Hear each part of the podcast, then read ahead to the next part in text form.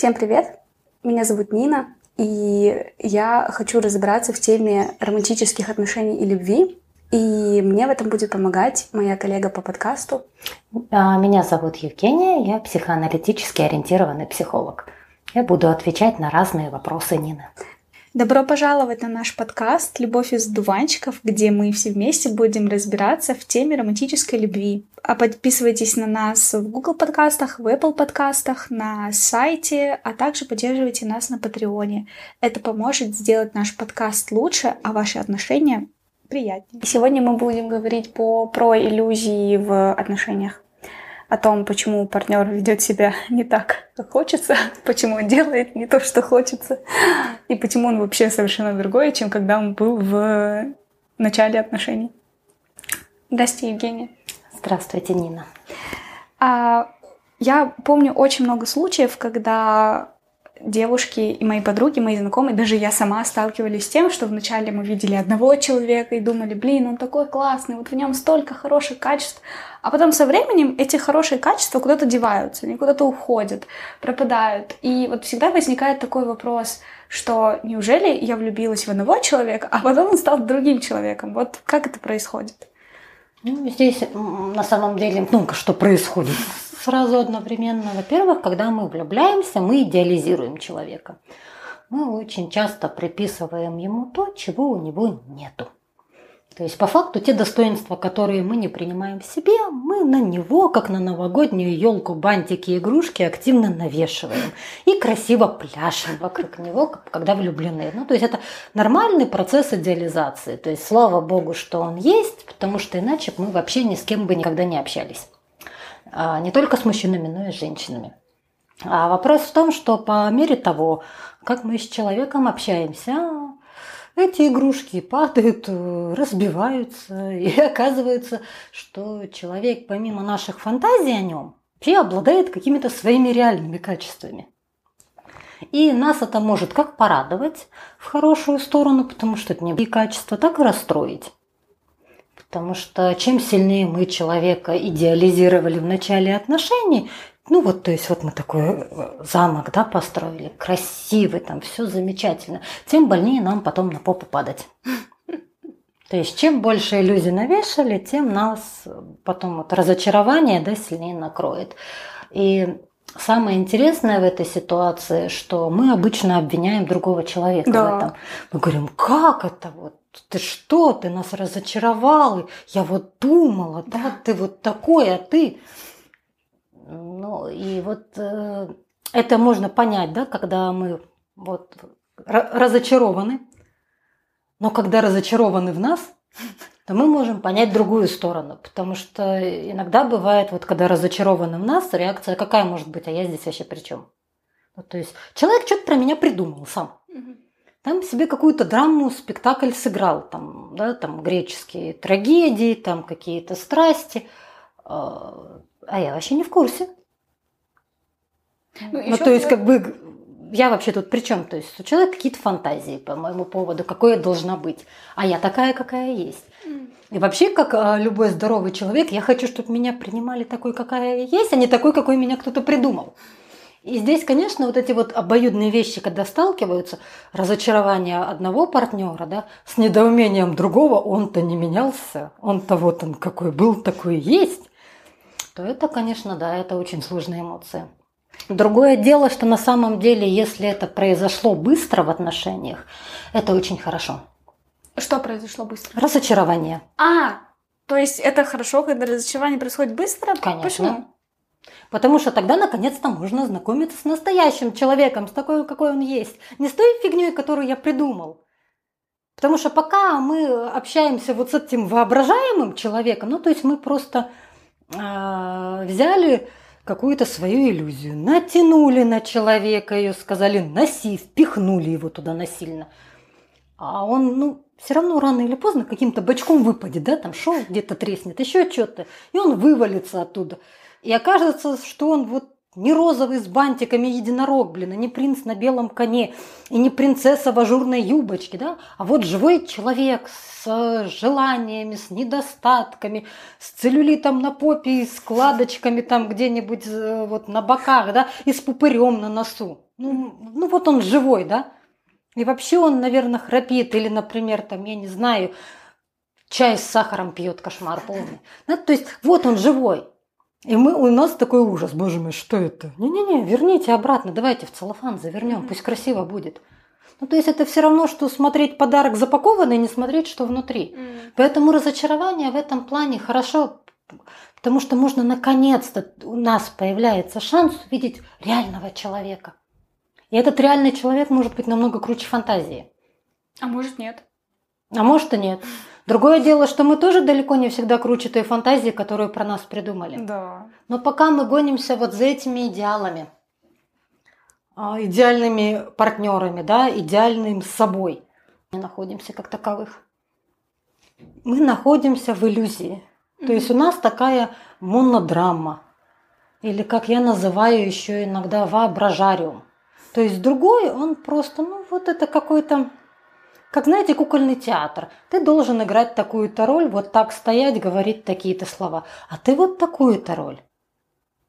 Ну и каждый из нас вот так вот играет в этом спектакле, в своем. А другого человека как личности в этом нет.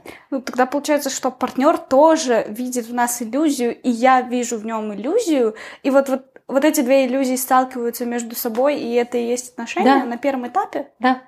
И поэтому конфликты вообще возникают когда? Когда мы думаем, что мы играем в одну игру, ну то есть каждый из нас убежден, что это вот пешка, актер в нашем театре. Второй также думает. Возникает конфликт из-за чего? Потому что, оказывается, он, мы в разные игры играем-то. То есть у меня свой моноспектакль, у вас свой. И вот мы тут столкнулись с лбами. Окей, у нас два разных моноспектакля. Угу. И мы просто на одну сцену залезли.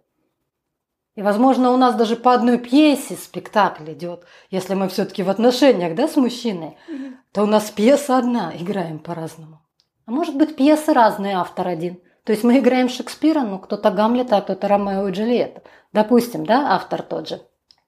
Ну, то есть я так вот метафорически, да, называю какую-то обобщенность э, конфликтов и решаемых задач. И поэтому разочарование хорошо, потому что можно перестать играть вот в эти игры и начать общаться с живым человеком. Себя увидеть живого, без вот этих вот э, каких-то таких вот э, фасадных вещей, да, потому что мы хотим нравиться, естественно, мы, когда себя как-то в обществе позиционируем, мы играем определенную роль. У нас есть представление о том, какие у нас достоинства, поэтому мы их всячески показываем и ведем себя определенным образом. Притом, когда нам мужчина или девушка нравится, мы ведем себя по-другому, чем если нам мужчина или девушка интереса не вызывают. То есть у нас там репертуар уже немножко меняется. А, и, естественно, вот когда эти разочарования прошли, можно начинать общаться с живым человеком. То есть если выжить в этот момент, не поубивать друг друга, не разрушить отношения, а вот это вот а, страсть, живой интерес, что-то еще внутри остается, оно дает очень большой шанс познакомиться как с собой, так и с другим. Я помню, что когда я впервые столкнулась с разочарованием, я ощутила затем фрустрацию. В том плане, что как так? Я же вообще, ну, как бы, не этого хотела, не этого ожидала. Вот. А потом оказалось, что вот пришло разочарование, за ним фрустрация в том плане, что а что дальше делать? А как дальше коммуницировать, а вообще к чему это все дальше приведет. Вот это вообще классно сказано. Не этого хотела, не этого ожидала. Это как раз вот показатель того, что сценарий спектакля прописан. Mm-hmm. У вас четко прописан сценарий. Вот когда вот эта вот ужасная шутка, женщина посмотрела на мужчину и представила уже совместных детей, это вот э, у мужчин также, да, только ну, вряд ли они детей представляют, но не суть. В том, что вот этот спектакль уже прописан, и как ты смеешь не по моему спектаклю, не в соответствии с моими ролями, как я хочу что-то тут играть. Ну, конечно, кто ты после этого? Ну, мразота конкретная вообще. Рушишь тут мою картину мира. Но с другой стороны, ведь смотрите, в прошлом подкасте мы говорили, что у партнеров одинаковые внутренние конфликты. Вот им нужно решить какую-то задачу да? взросления. Но они поэтому и ругаются, они же ее решают, это же конфликт. Но тут получается, что откуда появилось разочарование, когда вначале вот они начинают свои отношения, вот здесь вот в начале, в А кто в начале них... приходит и говорит, так, у меня тут задача по поводу недолюбленности. Давай ты меня сейчас семь раз в неделю во всех направлениях будешь отлюбливать. Вот таким-то, таким-то конкретным образом. Мне вот там столько цветов, столько-то поцелуев, столько-то обнимашек, а вот здесь постой в углу и не отсвечивай. Ну, кто это скажет вот так? Никто не скажет. Более того, большая часть людей это еще не осознает, как им надо, чтобы их отлюбили, чтобы им наконец-то да. стало хорошо. Они вот понимают, что как-то не так. А как не так? А как ты хочешь? Я не знаю, но вот так, как есть, я не хочу. И что делать? Ну, а вы ничего тут сделать не можете. Пока человек не разберется, что он хочет, вы тут вообще ни при чем. Проблема в иллюзиях а, в, в том, что а, когда начинаешь в этом разбираться, оказывается, что ты тут вообще ни при чем. Что есть человек со своими иллюзиями, угу. а ты так просто вот, ну, фоновая фигура, об которую решают задачи хреново от этого на самом деле. Вот когда понимаешь а, все это, а, то от этого хреново, потому что тебя как человека, вот со твоим содержанием, с внутренним миром, с тем, что болит, с тем, что радуется, в этом нету. Поэтому разочарование – это лучшее, что может случиться. Тогда получается, что я по идее, ну то есть вместо меня может быть вообще любой другой абсолютно человек ну, на моем месте. С похожим месте. внутренним сценарием, с да. Похожим, ну это ужасно. Сейчас у вас просто возраст а, такой ранний, да, но вот когда вам будет 30-35, угу. а, да, и вы сможете посмотреть на свои коммуникации, а, либо коммуникации подруг, вы вполне начнете видеть, как какие-то вещи повторяются.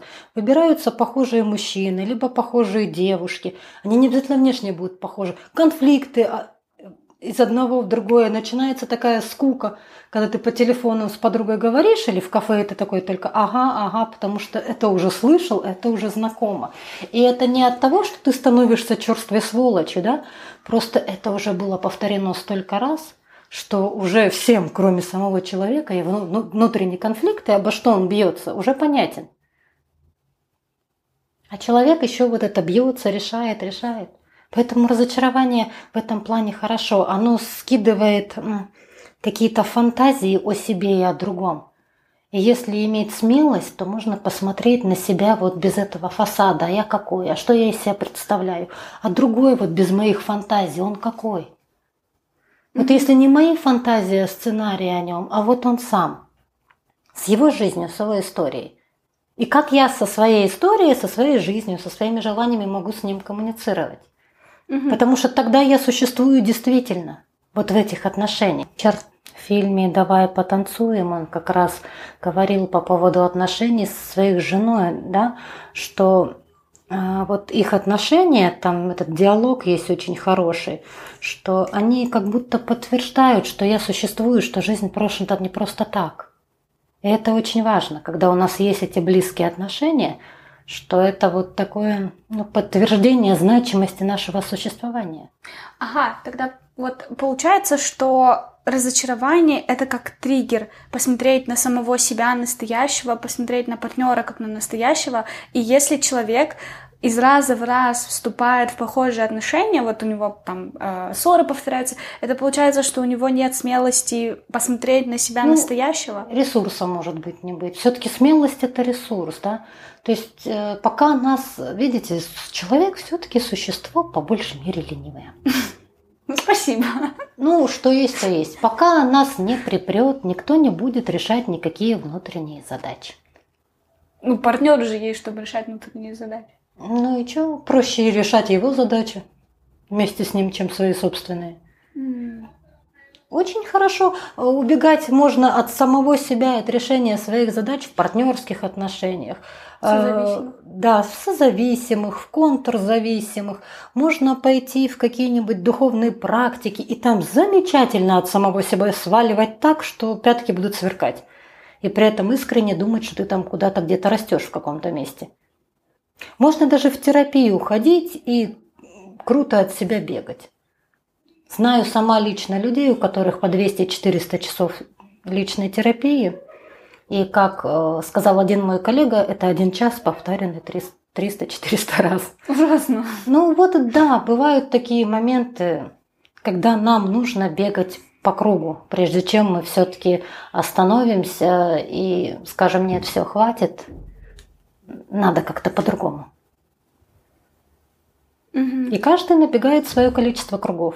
Иногда про вот такие реакции, да, зацикленные, а, их и называют крысиные бега, бег по кругу, белка в колесе. То есть у нас метафоры, которые мы используем, да, прикладывая вот к своим вот этим э, сценариям да, конфликтных, которые мы пытаемся решить, меняя партнеров, либо с одним партнером, находясь в этом.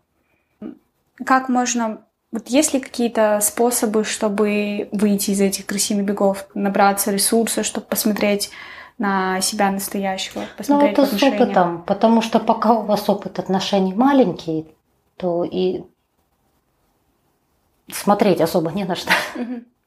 То есть вот э, если первые, да, там первая, вторая, третья влюбленность, они могут быть, ну, скажем, иметь такой трагические, очень сильные разрывы, переживания, и там, например, до психолога доходят, все-таки сейчас культура прийти к психологу, она понемногу формируется, а вот, э, то тогда, да, есть э, шанс эти паттерны увидеть.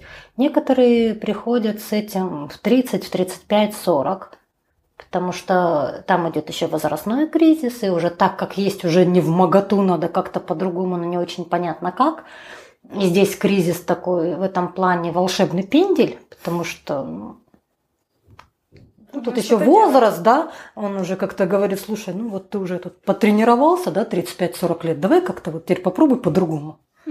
И тогда, да, тоже начинают решать. Но в этом возрасте уже немного попроще есть уже большой опыт коммуникации. Хотя иногда бывает, что и приходят в 30-40 лет, а опыт общения минимальный. Здесь, видите, польза партнера в чем? Они нам, эм, ну как сказать, как зеркала в какой-то мере, да, э, отражают те задачи, которые мы не осознаем. О, это же отлично. Тогда получается, что если партнер это зеркало, а, который показывает наши внутренние конфликты, то наблюдая за ним, я могу отследить то, что вызывает у меня там раздражение, обиду, да, и если вещи. уметь работать со своими эмоциями, понять так вот, я сейчас раздражена, а что меня бесит? Угу. Или, например, я сейчас злюсь, и я, например, знаю, что злость – это неудовлетворенная потребность. Так, что там за потребность во мне разоралась, и что я хочу на самом деле? Угу. Вот если уметь э, с эмоциями так обращаться, все-таки у эмоций какие две функции? У нас их не любят, говорят, фу-фу-фу, выкинь быстро, да? Надо только вот всегда радоваться, а, как будто у тебя мания, и ты под наркотой все время. Вот. Э, а эмоции у них, во-первых, функция информативная, они нам говорят, что с нами происходит, а, потребности удовлетворены, не удовлетворены. И еще одна важная функция, они помогают ставить цели. То есть, если у меня нет информации о том, что я хочу, то есть мне эмоции мои об этом не сообщили, то как я могу ставить цели двигаться к желаемому? То есть эмоции это не то, что нам мешает жить, да, вот угу. там они нас отвлекают от достижения чего-то. Эмоции это то, без чего мы вообще жить не можем. А, а вот это еще очень хороший момент, потому что я привыкла слышать, да, от кого-то, что, допустим, чувствовать злость по отношению к своему партнеру это плохо, чувствовать обиду это плохо, чувствовать раздражение это плохо.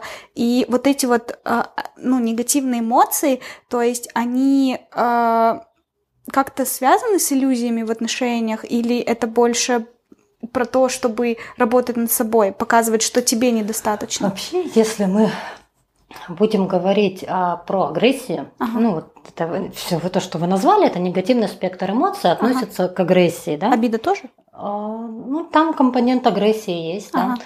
Потому что мы, когда мы обида, обижены, мы что делаем? Мы же ругаемся, да. предъявляем это, иногда плакаем, Иногда там можем что-нибудь наговорить в сердцах. То есть мы ее по-разному можем проявлять. А, но в обиде всегда компонент агрессии есть. А другое дело, она может быть направлена вовнутрь или вовне. Агрессия, она имеет самую важную функцию. Она помогает нам отделить себя от мира. Поэтому, когда мы чувствуем эти эмоции, а, злость к партнеру, гнев партнера, то одна из вещей, в которой в этот момент мы понимаем, что партнер это не мы, что он отдельный другой человек, который по-другому чувствует. И вот это, что он это не я, оно тогда, а какой я? А где я?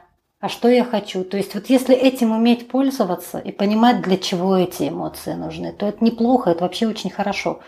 Потому что если вы не чувствуете гнев, то вы никогда не поймете, что ваши границы нарушены. М, Если вы не чувствуете злость, то как вы узнаете, что ваши потребности не удовлетворены? Если вы не чувствуете раздражение, ну вот это вот первый да, момент э, нарушения границ, мы сначала раздражение чувствуем, что нам некомфортно, то мы тогда вообще не... Вот люди говорят, надо прийти в зону комфорта, да, а, выйти из нее. Многие вообще в ней не были. Потому что они подавляют раздражение, гнев, злость, они вообще не в контакте с этими частями. Они творить никогда не будут. Потому что, чтобы было творчество, всегда есть это компонент агрессии. Потому что, чтобы новое создать, нам надо разрушить старые клише, которые у нас есть в голове и стереотипы. Любое, даже научное творчество. Даже если вы сейчас придумаете новый сотовый телефон, вам нужно сказать, да вот это все говно конкретное. Надо вообще по другому принципу это все делать. То есть вы разрушаете, да, то есть агрессивно атакуете и разрушаете то, что создано до вас. И это тоже агрессия. Поэтому страсти, в отношениях должна быть агрессия. Вопрос не в том, чтобы ее не было. Вопрос в том, как ее выражать. Чтобы она не разрушила отношения, не разрушила вас саму, да, не разрушила партнера. Еще избавиться от этой фантазии, что я сейчас со своей агрессией, своей яростью расхерачу весь мир, и это будет апокалипсис. Ну тогда слишком много ценностей к одному человеку, чтобы... Ну да, здесь очень много балансов, которым мы научаемся.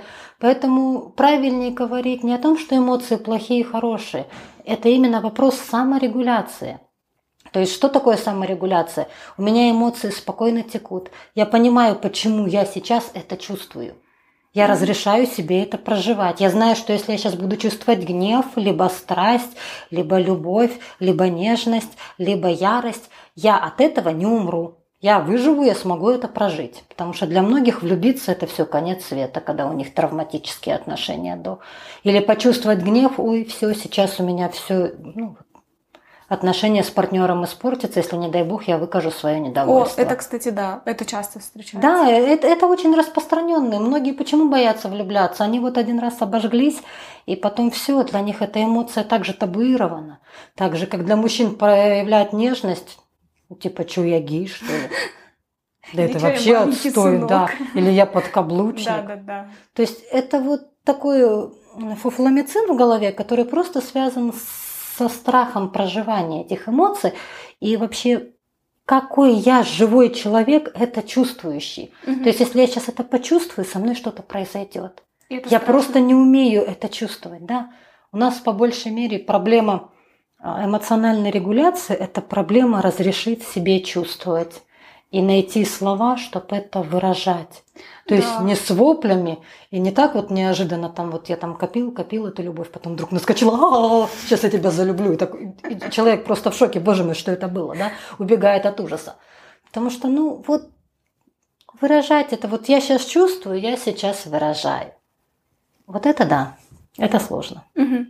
И это просто я хотела добавить, что это еще и страшно, потому что когда ты что-то чувствуешь, вот допустим, я когда чувствую гнев, я иногда думаю, что неужели это я, неужели это я проживаю вот это вот все, и это страшно, типа. Конечно, это же такое. разрушает ваш образ, что вы хорошая, красивая Да, девочка. Как да. это я вот тут феечка, да, Да. у меня тут крылышки, я вообще нежный единорог, и вдруг раз гнев. Да, Это мои представления о себе летят. иллюзии летят просто в разные стороны. Ну да, а то, что я могу быть хорошим человеком, чувствующим гнев, и это нормально. Я не становлюсь от этого плохой, там, я не знаю, каким-то чудовищем злобным, да, не превращаюсь в монстра. Я просто человек, который сейчас чувствует гнев, потому что мои границы нарушены. И я хочу восстановить свой комфорт, и это нормально. Мгм. Блин, это классно. Ладно, я думаю, на этой ноте мы завершим тему про иллюзии. Всем спасибо за то, что нас слушали.